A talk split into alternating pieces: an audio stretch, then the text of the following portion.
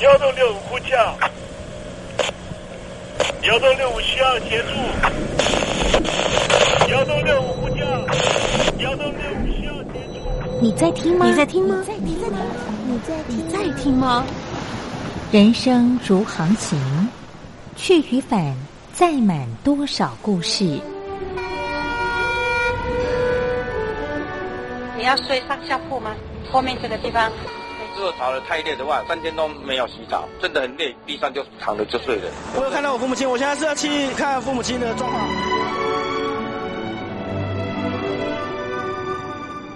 聆听故事湾，让每个故事找到属于自己的码头。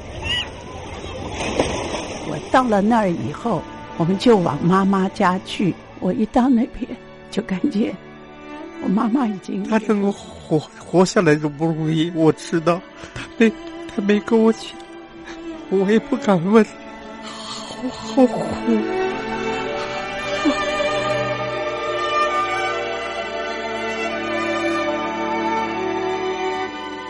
聆听故事湾，聆听故事湾。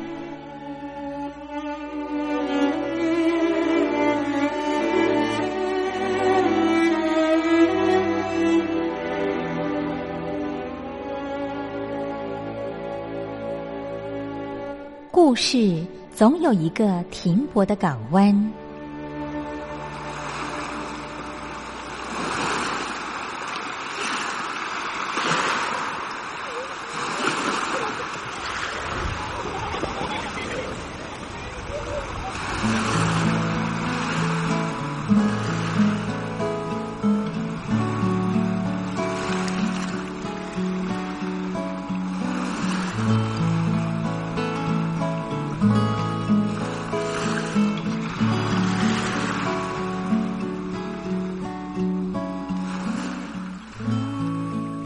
一二三四五六七七六五四三二一，大陆听众朋友您好，我是您的好朋友东山林，在台北问候您。正在为您进行的栏目就是聆听故事湾，一二三四五六七七六五四三二一，全年无休，每天在空中为您服务。您在每天的凌晨三点十分，或是傍晚的六点十分，都可以在光华之声频道收听到这个栏目。聆听寰宇趋势，不用太多解释，因为聪明的你心中自有诠释。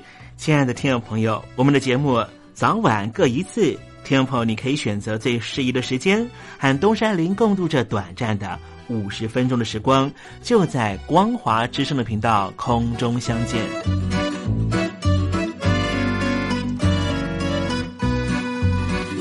那么，听众朋友，收听、聆听故事湾东山林的节目，到底能够听到什么样的内容呢？尤其啊，我们环宇全世界，焦点放到神州大陆啊，光是整个中国大陆呢，就有将近九千家不同的大大小小的电台了。我们的节目到底有什么不一样的地方呢？嗯，让东山林自吹自擂一下吧啊。宫中频道何其多，赵钱孙李挺能说。热点平地上直播，仔细听来差不多。直播室外领导多，你说他能怎么说？开场才说茶黑窝，碰上土狼不敢摸。主播低头翻翻稿，导播左右反复搓，想到孩子泪婆娑。好了好了，都别说，且听东山林怎么说。东山林不是红太狼，也不是那喜羊羊，亲亲海上一叶舟，才能自在自在说。客官呐、你拉把椅子随便坐，袒胸露背床上卧，怎么自在怎么做，就当这是自己家，自己家。睁大眼睛，show time！Hello，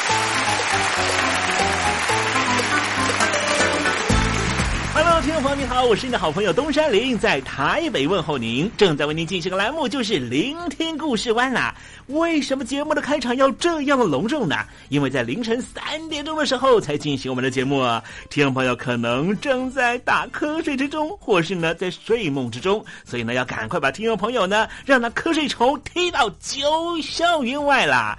听众朋友，今天的节目非常的精彩，千万不要错过喽。那么精彩的内容到底包含了什么呢？赶快让东山林为您报告。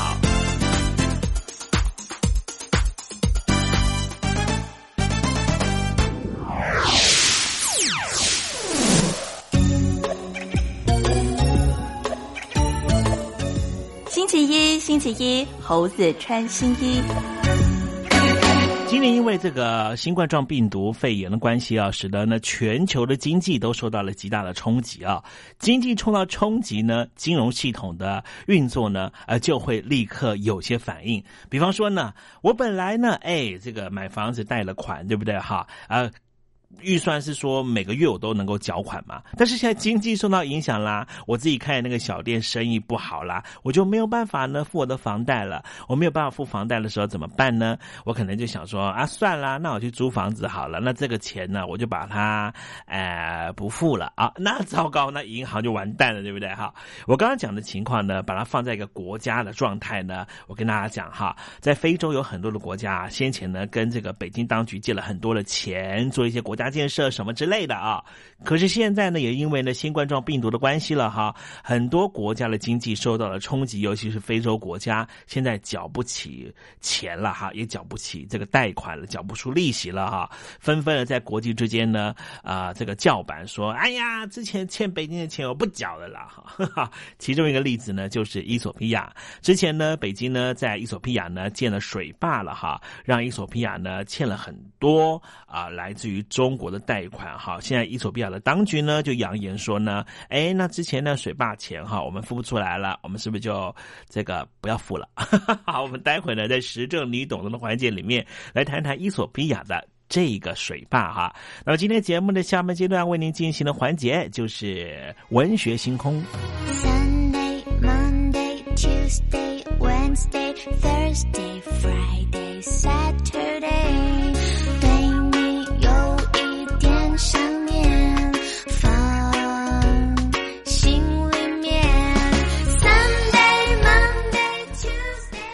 众朋友，你们好，我是雨恒。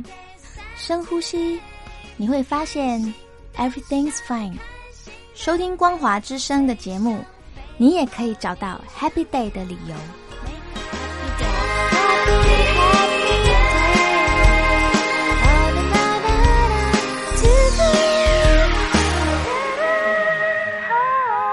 现在，请习近平同志讲话。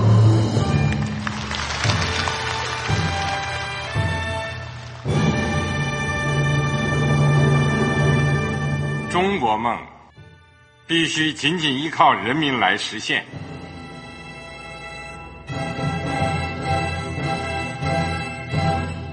好国民得关心家事、国事、天下事。呃，谢谢发言人。我们注意到啊，现在那个外面有很多关于前中央政治局委员周永康的一些消息和报道。我不知道发言人对这个事情有没有什么可以呃透露、可以披露的。国家对于公事啊。不是什么东西都要公示的。我只能回答成这样了，你懂的。那么作为天津市来说，每年要偿还的这个公路建设的贷款量有多大？哎，这个郝国民，这个偿还得回避时政敏感议题。因为他这个这个事儿，我就不好再说太细。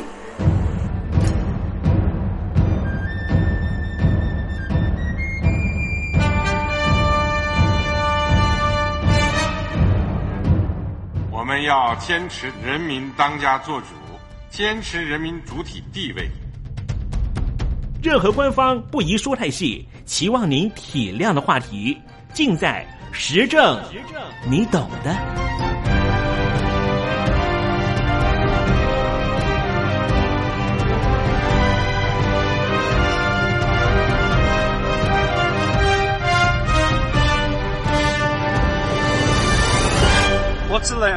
回答这样了，你懂的。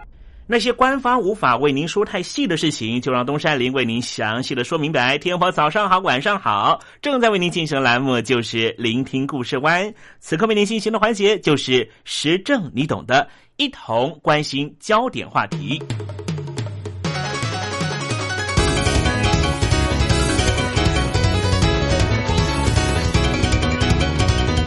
联合国的下辖研究机构曾经预言。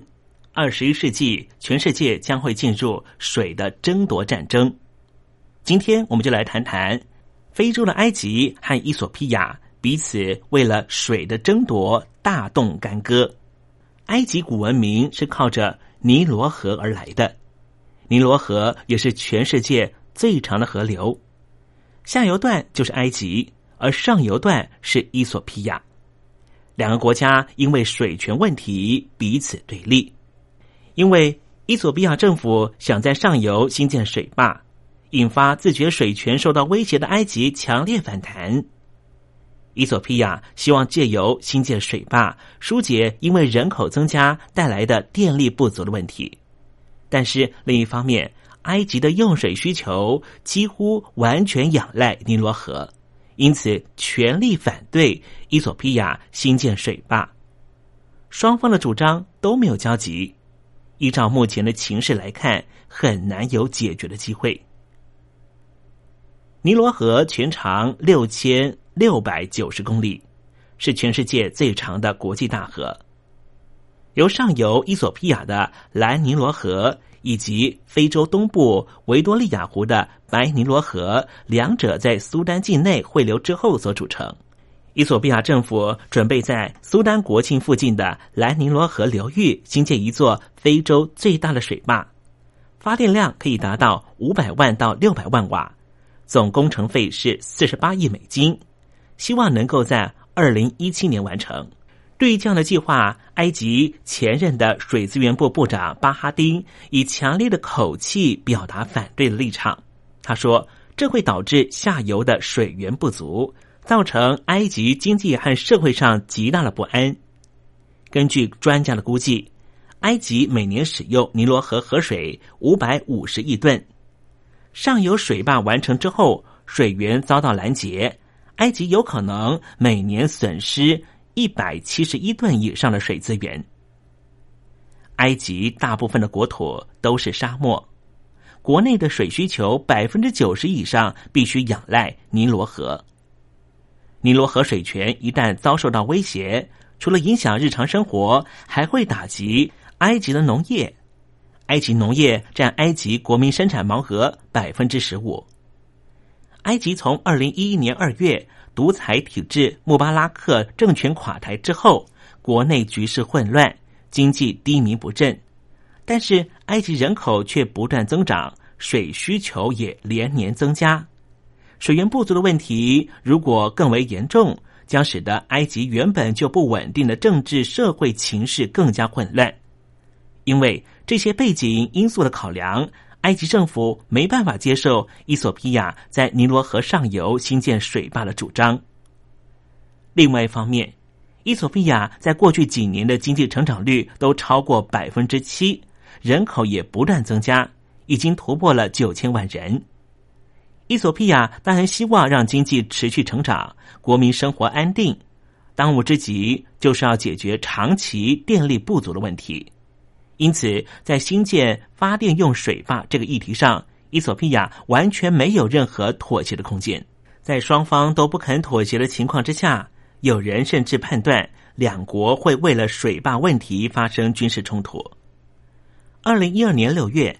埃及政府高官在英国媒体上投书，投书内容写道：“这件事情假如发生在二零一一年二月垮台之前的穆巴拉克政权之下，很可能直接引发战端。”揭露外交文书的网站维基解密也公开了一份文书，指出埃及当局为了轰炸伊索比亚的水坝，和苏丹政府取得了协议，得以在苏丹国内。建立军事基地，因为这一项维基解密的秘密文书，使得埃及政府被逼在二零一二年九月赶快出来灭火，否定了这个消息。但是众所皆知，危机解密的文书的可信度百分之百的高。虽然埃及和苏丹、伊索比亚三个国家同意设置三边会谈机制，但是想要达成妥协，绝不是容易的事情。甚至有消息指出，伊索比亚的水坝工程完成度逼近百分之五十。对此，埃及国内出现了批评声浪，认为二零一二年六月成立的埃及穆尔西政权，光是处理国内的政情不稳就焦头烂额，根本没办法妥善处理尼罗河的水权问题。未来只要水坝新建工程持续进行，埃及内部对于穆尔西政权的批评声浪就会越来越强烈。而尼罗河的水权问题很可能成为非洲东北部发生冲突或是战争的导火线。也许听众朋友对于这样的问题不感兴趣，认为东亚的伊索比亚新建水坝到底和我们有什么关系？可是，如果我告诉你，这个水坝大部分的钱都是北京当局出的，你会不会觉得很震惊呢？根据美国媒体《哈芬顿邮报》的报道指出。北京当局这几年持续帮助伊索比亚新建大水坝，随着水坝完工的日期越来越近，也代表西方势力在非洲大陆已经逐渐视为领导地位将由北京当局取代。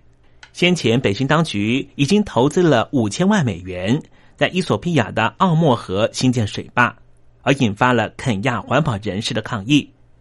肯亚环保人士认为，水坝完成之后将会使得图尔卡纳湖面临干涸的危机，所以呼吁北京当局放弃投资案。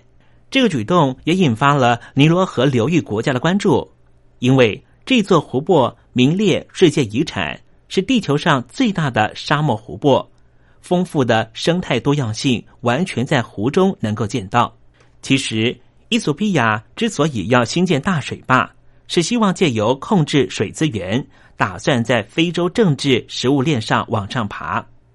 根据了解，目前伊索比亚新建的六个水坝计划中，只有一个是由伊索比亚当局负责，其他五个完全都是由北京当局来负责。熟悉北非地区事务的国际问题专家丹尼尔最近就公开表示，伊索比亚这几年快速崛起，北京当局注意到这个新兴国家。所以有意扶持伊索比亚成为北非地区的新霸主。他说：“随着水坝逐渐完工，西方曾经在非洲占领重要的统治地位，也逐渐会转让给北京当局。中国大陆这一次借由水资源争夺，正在取得尼罗河流域的王者地位。这也就是为什么美国总统奥巴马在二零一五年七月访问了。”东非的肯亚这个国家之后，立刻前往伊索比亚进行访问的主要原因。伊索比亚是在一九九一年脱离社会主义路线，但是因为国内战乱频传，经济萎靡不振，国内难见到私人企业，大多都是由政府主导发展，更是世界受援助最大国和人均所得最低的国家。随着北京当局的经济实力增强。中国大陆企业投入非洲的程度也提高。二零零九年，中国大陆成为伊索比亚的最大贸易伙伴，也正式取代了美国的霸主地位。中国大陆的资金除了积极的进入伊索比亚的基础建设，包含公路、铁路、水坝，连首都阿迪斯阿贝巴的地铁系统都是北京当局捐助新建的。因此，美国总统奥巴马在非洲访问的时候才会强调。非洲大陆是全球成长最快速的区域经济体，希望开发非洲的责任能够由美国资金担任，显示美国开始对于中国大陆介入非洲事务的积极态度提高警觉，并且希望能够强化美国在非洲的过往影响力。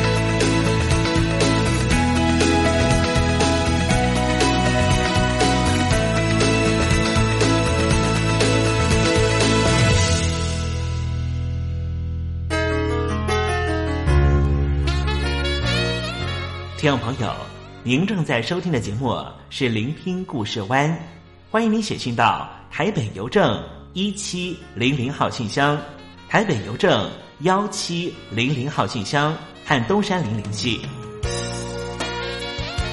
东山林就是东边的山里有只麒麟的东山林，东山林等候您的来信哦。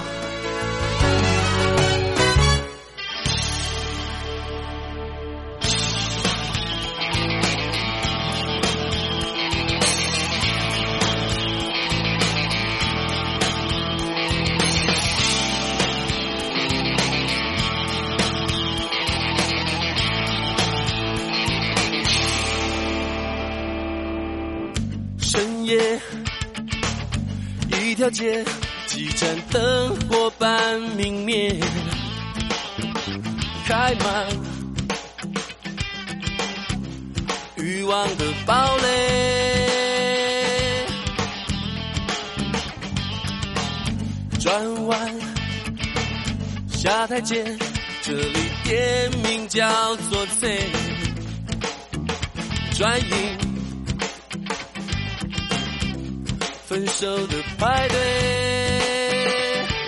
一遍遍音乐，一遍遍颓废，一整夜不睡，尽情陶醉，也不必伤悲，也不用防备，更不要浪费，失恋也有情节。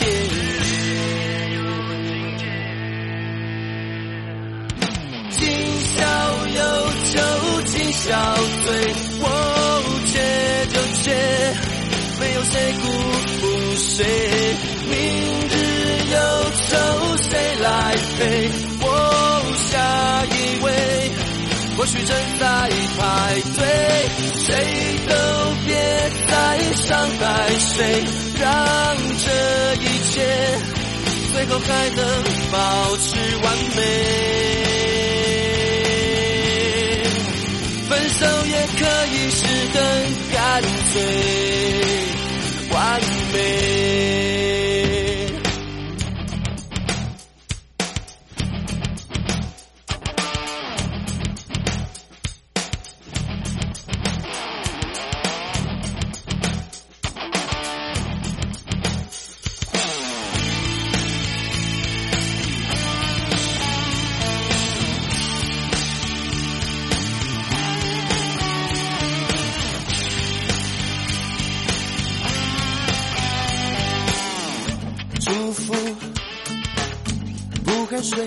这里禁止掉眼泪，笑容完全不收费。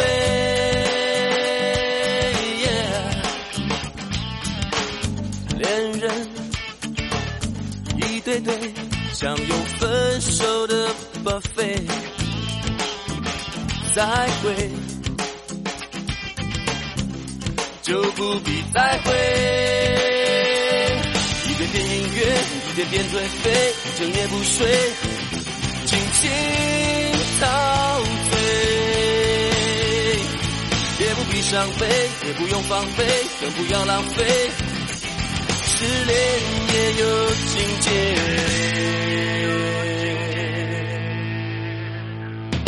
今宵有酒今宵醉，我。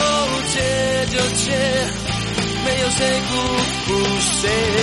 明日忧愁谁来陪？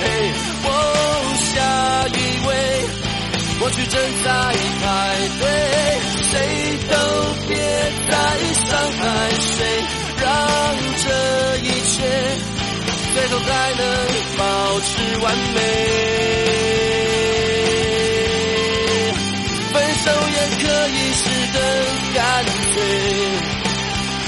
今宵有酒今宵醉，我却就却，没有谁辜负谁。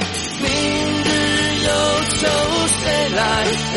我下一位，或许正在排队，谁都别再伤害谁，让这一切最后还能。保持完美，分手也可以是很干脆，完美。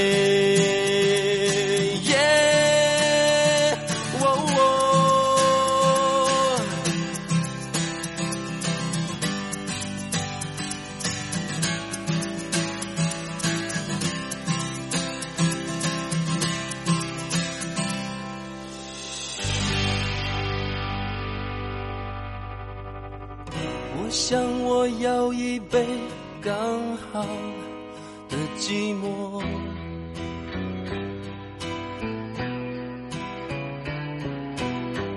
不是不快乐，但什么都不想说。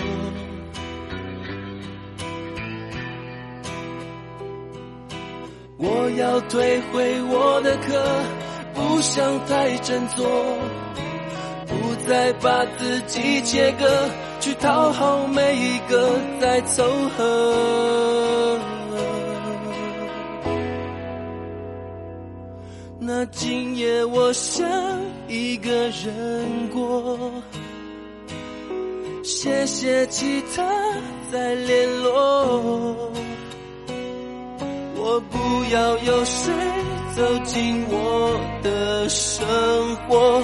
我要暂停开放这角落，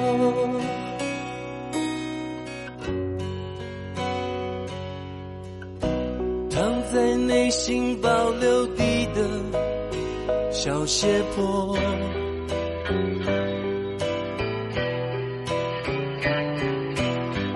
不想让你沾到我情绪的黑幽默。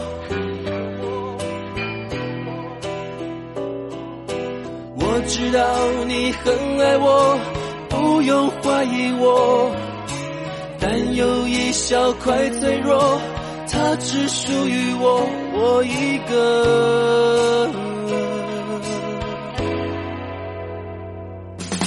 今夜我想一个人过，谢谢其他再联络。我不要有谁走进我的生活，我要暂停开放这角落。我想我其实要的并不多，我只要在这一刻不做什么，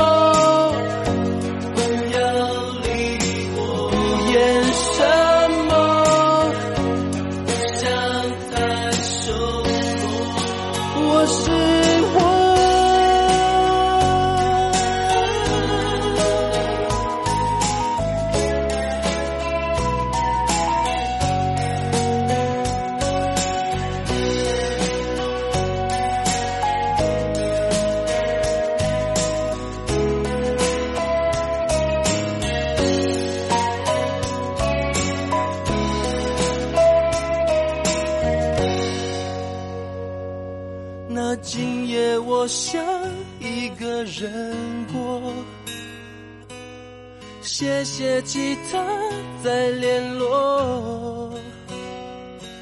我不要有谁走进我的生活，那么请勿践踏这角落。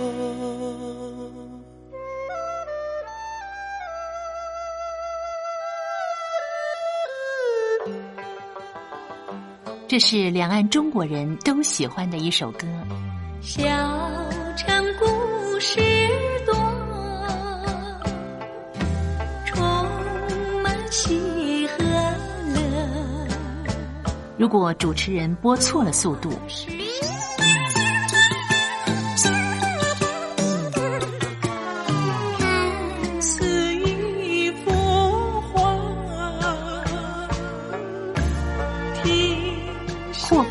或慢的走调歌曲，都不是听众喜欢的。人生境界真善。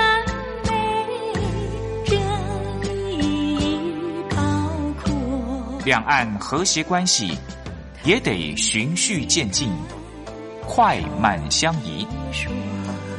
小城故事真不错，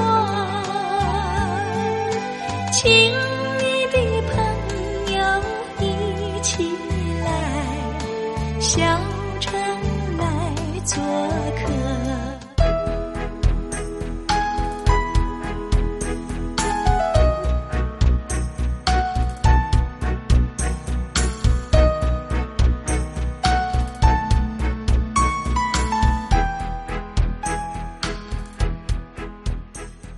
生活中少不了知性的真，生活中少不了理性的善，生活中也少不了感性的美。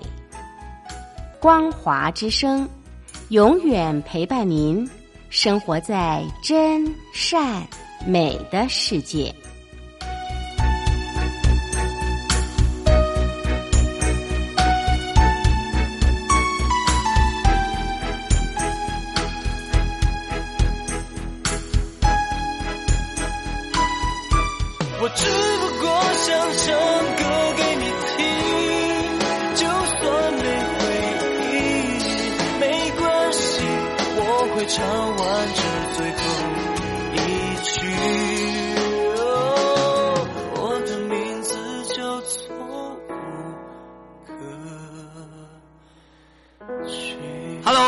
听众朋友，你好，没错，我就是吴克群。不管你现在在做什么，不管你现在在哪里，吴克群和光华之声在台北问候你。我只不过想唱歌给你听，用尽我全力，一首歌。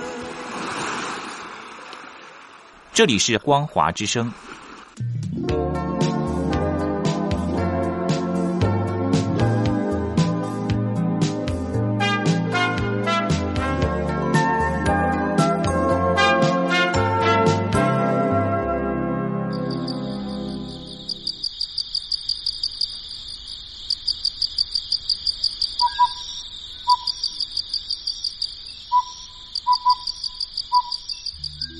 文学有着教化怡情的作用。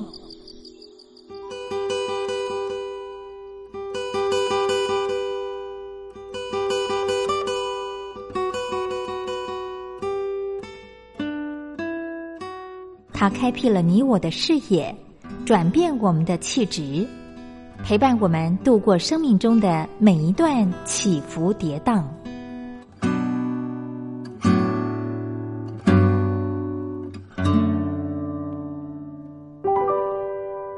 东山林邀请您一同进入文学星空。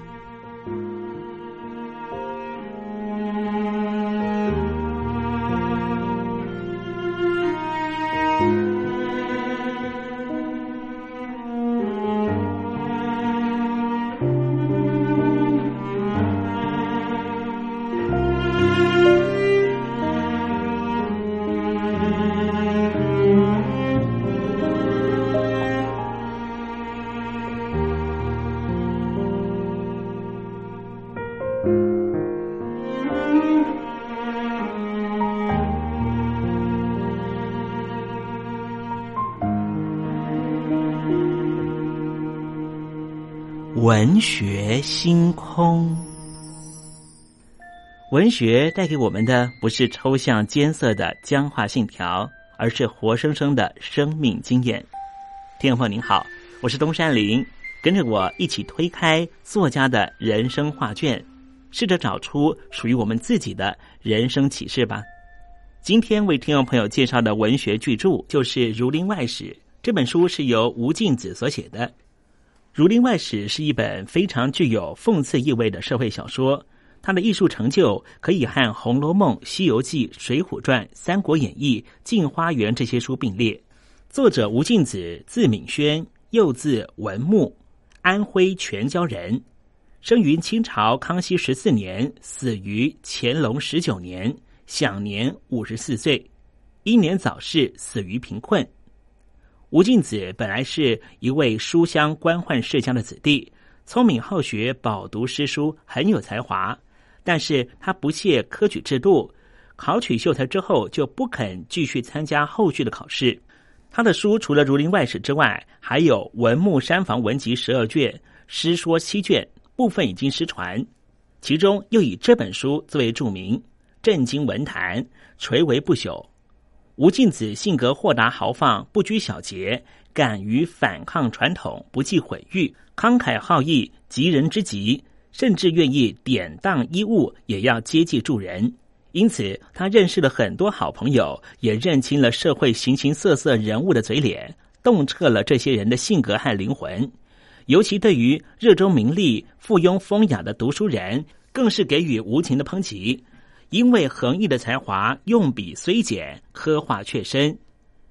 看过他的书的人都会非常的欣赏，甚至有些人读了这本书，好像觉得书中处处有自己的影子。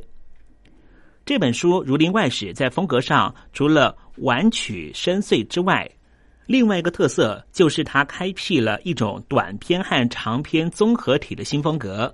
它是以若干的故事构成了这快丽的篇章。而这些故事又环环相扣。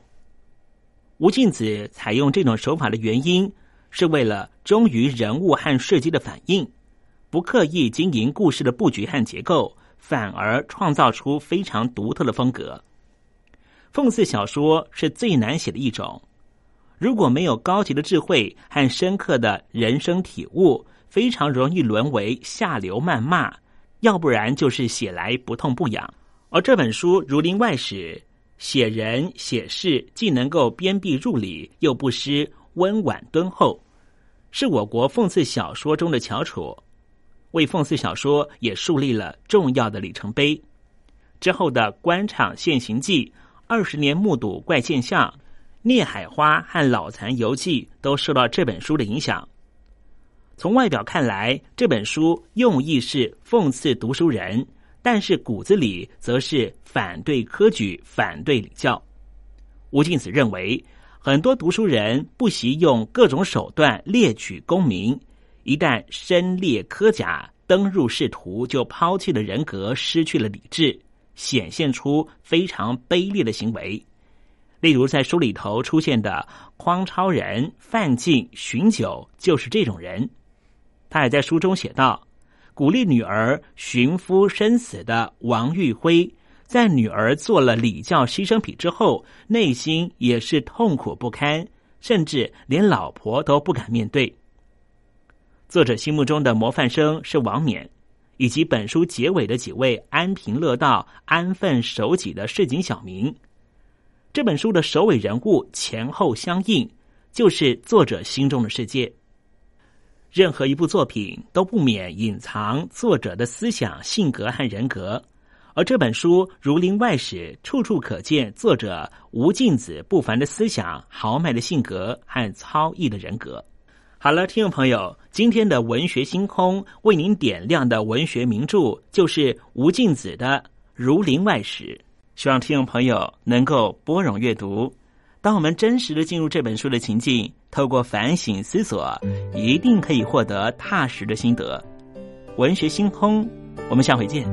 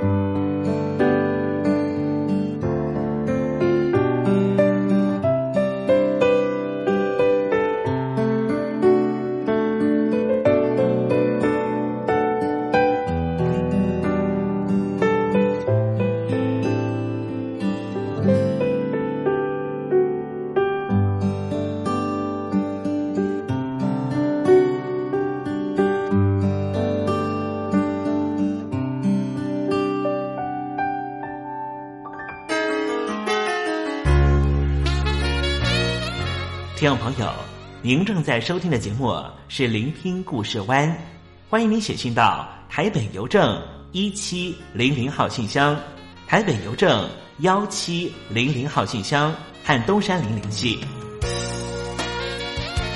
东山林就是东边的山里有只麒麟的东山林，东山林等候您的来信哦。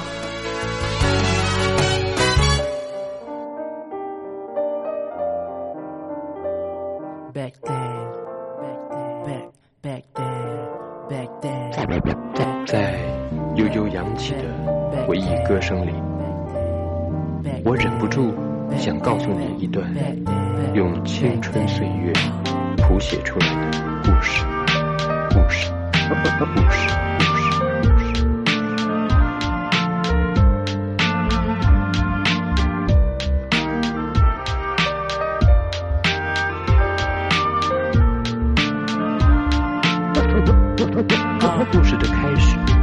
常要犹豫很多选择，头发的长度，鞋子的颜色。他常要面对很多抉择，舒服的床铺或老师的脸色。他常要背很多单字，增进了程度，拼英文的检测。有时会遇上一些麻烦，回家的长路是埋伏和险恶。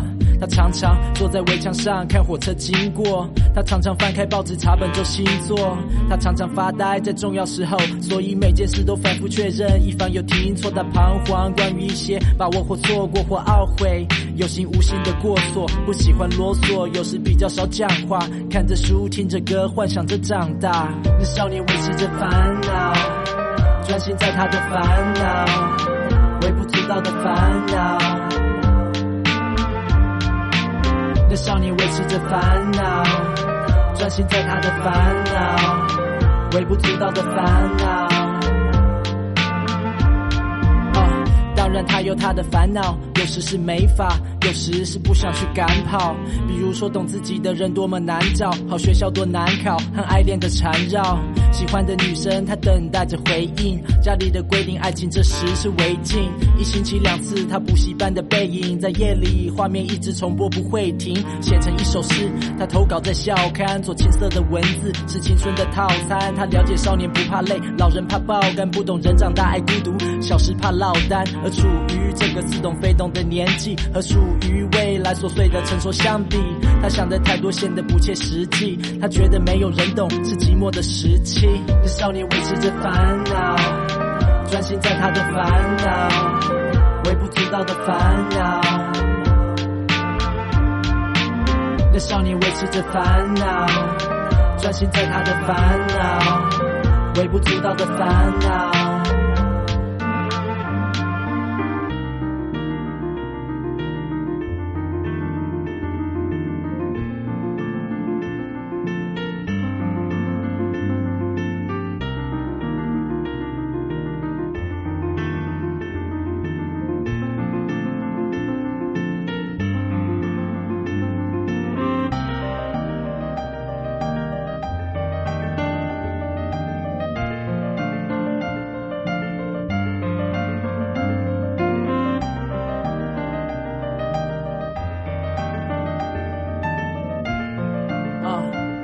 听着，听着，他多想跳过现在的生活，没想过多年后，却发现这成为乡愁。他很在乎承诺，没想过多年后没比较多联络。他还不能看透心里的妒火，在多年后都只是路过。他还没法挣脱，懂的词不多，没法去对谁诉说。他想复制成熟的样板，没想过会感叹流逝的浪漫，期待幸福和美满，没想过有天再写和遗忘爱情的遗憾。他也没想过会当过坏人，没想过会怀念懵懂和单纯，只单纯的专心在他的烦恼，微不足道的烦恼。那少年维持着烦恼，专心在他的烦恼，微不足道的烦恼。那少年维持着烦恼，专心在他的烦恼，微不足道的烦恼。那少年维持着烦恼，专心在他的烦恼，微不足道的烦恼，微不足道的烦恼。持着烦恼，专心在他的烦恼，微不足道的烦恼，少年维持着烦恼，微不足道的烦恼，烦恼。少年维持着烦恼，专心在他的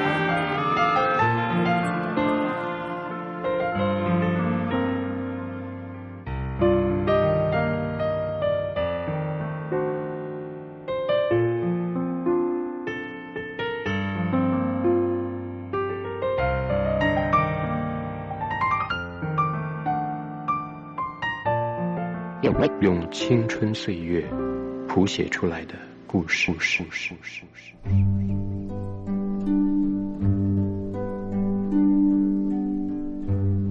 桃花潭水三千尺，不及汪伦送我情。听众朋友，大诗人李白告老还乡，云游四海，从繁华的长安城到安徽乡间的桃花潭。这首送给相见恨晚的朋友汪伦的诗，用词非常淳朴，但是情意深厚。